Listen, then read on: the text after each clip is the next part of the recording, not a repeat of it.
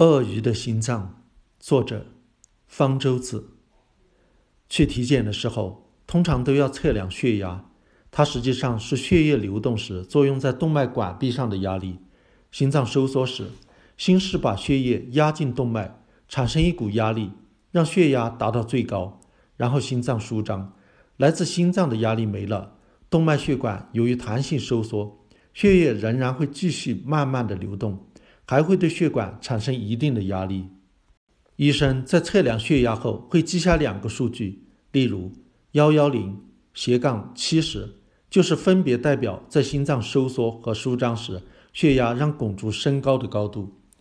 如果没有血压，就不能推动血液流遍全身各处，特别是血液往上流的时候，还需要克服重力，需要的血压就更大了，最低也得保证能把血液输送到头部去。对于鳄鱼这样的爬行动物，头部和心脏基本上在同一高度，需要的血压不高。通常只要四十毫米汞柱的血压能把血液压到体表的毛细血管就行了。人的身体就像是鳄鱼转了个九十度立起来，通常至少需要一百毫米汞柱的血压才能让血液流到头顶，否则就会因为大脑缺血而晕倒，身体变得像鳄鱼一样的姿势，头和心脏处于了同一位置。血液又能流到大脑。再想想头高高在上的长颈鹿吧，它需要有一个橄榄球那么大的心脏来产生极高的血压，高达三百毫米汞柱。心脏不仅把血液输送到头和脚，还要送到肺，在那里吸收氧气，排出二氧化碳。为此，肺的表面充满了薄薄细细的毛细血管，以便进行气体交换。但这也使得肺的结构非常脆弱。如果以一百乃至三百毫米汞柱的血压把血液压到肺，肺表面的血管将会破裂。鸟类和哺乳动物采取一个巧妙的方法解决了这个问题，把心脏分割成互不相干的左右两个部分，右边管肺循环，左边管体循环。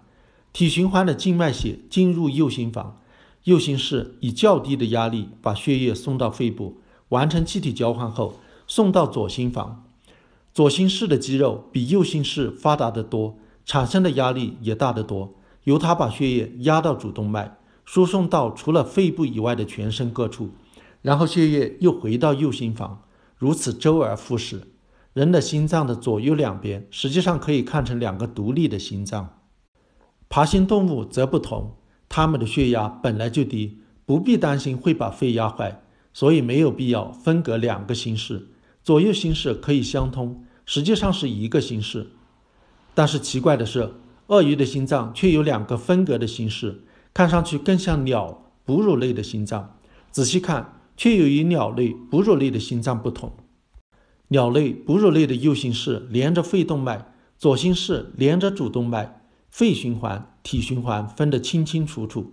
但是鳄鱼多出了一条主动脉，它的右心室除了连着肺动脉，还连着一条主动脉，也就是说。鳄鱼的右心室既可以把血送到肺部，也可以送到身体其他部位。在鳄鱼右心室与肺动脉交界的地方，有一片齿状的瓣膜控制血液的流向。它开着的时候，血液才送到肺部；合上时，右心室则把血液压到主动脉，送到其他地方。为什么会有这种奇特的构造呢？鳄鱼的大部分时间沉没在水里，等待猎物，与空气隔绝。这时候。把血送到肺部也不能交换气体，是一种浪费。这时，右心室的齿状瓣膜是关闭着的。从身体各部位收集来的静脉血，本来是要送去肺部进行气体交换，这时却又重新被送到身体各部位去了。静脉血虽然含氧量较少，但是还可被重新利用。通过多次体循环，充分利用血中的氧，可能是鳄鱼能在水底一待几个小时不用浮到水面换气的一个因素。当鳄鱼浮到水面上时，分泌肾上腺素刺激齿状瓣膜打开，静脉血才被送到肺部换气。这样的设计是不是比鸟类哺乳类的心脏更先进？有意思的是，鳄鱼在胚胎发育过程中，它的心脏是把肺体循环完全分离的，到发育的后期才出现了特殊的构造。这就意味着，鳄鱼祖先的心脏很可能和鸟类哺乳类一样。难道鳄鱼祖先也有血压高的问题吗？是的，从化石来看，鳄鱼祖先生活在陆地，有很长的腿，有些种类还用两条腿奔跑，头的位置比较高，所以和鸟类、哺乳类一样，要有较高的血压和分隔的左右心脏。鸟类、哺乳类血压高的一个好处是血流量比较大，可以满足较高的新陈代谢率，以维持恒定的体温。因此，我们可以推测，鳄鱼祖先很可能是恒温动物。以后，鳄鱼改变了生活方式，对长久静止待在水中的生活来说，体温恒定并无好处。于是，鳄鱼又进化成了冷血动物了。我们总以为恒温动物是从冷血动物进化来的，其实有时也可以反过来。最古老的鳄鱼属于初龙，初龙的后裔除了进化成鳄鱼，还有一只进化成了恐龙。有的恐龙的脖子非常长，甚至比长颈鹿还长，它们必定需要很高的血压才能给大脑供血，因此它们的心脏也应该和鸟类、哺乳类一样，有四个腔和分离的肺体循环。